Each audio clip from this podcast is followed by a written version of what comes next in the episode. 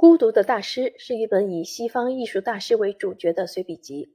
作者侯军是位典型的学者型记者。这本书可以看作是他钻研西方古典与近代艺术的结晶。书中为我们呈现了一幅浩繁的大师谱系，作者将眼光瞄准西方艺术史上那些灿烂的星辰，笼括了达芬奇、丢勒、米开朗基罗、拉斐尔等十三位画坛名擘。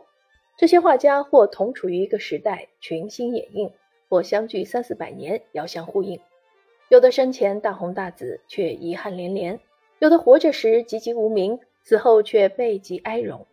有的情爱与会世齐辉，有的终其一生未得只言片语的爱情滋润。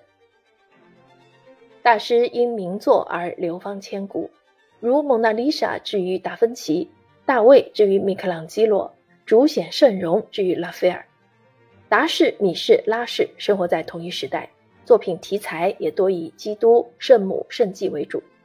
但他们年龄有别，画风有异，趣味不同，因个性的千差万别，生活轨迹和艺术成就又大不相同。譬如十分擅长综合他人之长，扬长避短的拉斐尔，几乎是初出茅庐就实现了脱贫致富，但一味订单式的接活，也无情磨蚀了一个天才。这些内容在侯军笔下都得到了生动的呈现。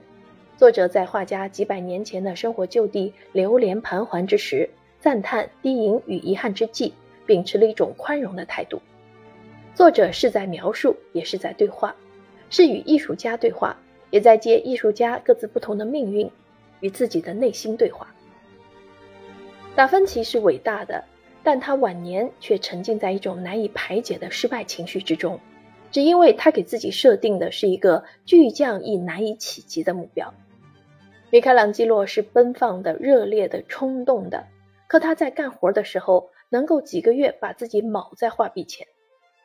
英国籍的法国画家希斯莱，当同济莫奈、雷诺阿、毕沙罗不仅收获了鲜花，也收获了丰润的报酬之时，他却因内敛、低调与另类。譬如当时印象派们大多转而以热闹的码头、沸腾的车站以及灯红酒绿的舞会呈现某种现代性，可怜的希斯莱还在固守河流、村庄与牛羊，在收获孤独的同时兼收了穷困。不能不说拉斐尔，他或许有顺从、听话、善于经营的毛病，但完全昧于世事就一定是艺术家吗？换句话说，作为艺术家就只能接受盘剥？或一味表现的桀骜不驯吗？大师们的孤独，究其实是因为个性的突出与时代的局促之间的矛盾，或因思想的前瞻，或因个性的压抑，或因目标过于远大，或因久视丹青而狂倦。当然，也不排除疾病、穷困与老迈。孤独或许是大师成才的必要条件之一。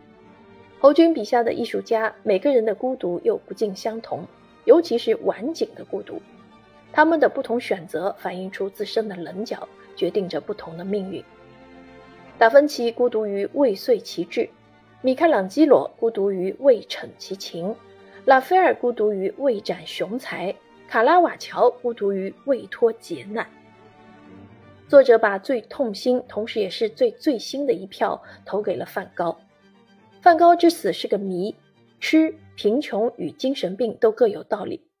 作者认为，因贫穷导致的困窘，因无人惜顾导致的孤独，都是导致梵高走向绝路的因由。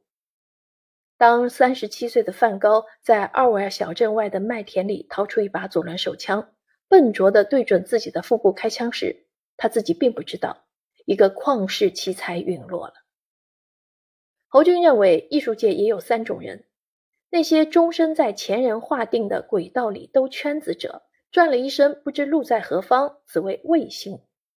那些拥有一定能量，但必须靠着别人的光亮才能发光者，谓之行星；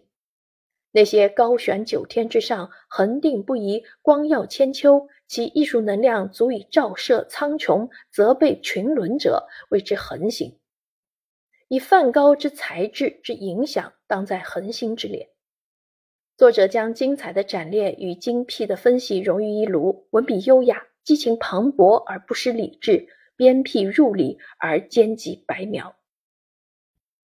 孤独是恒星的宿命，它不仅容不得自己的欺世盗名，也容不得他者的靠近与感激。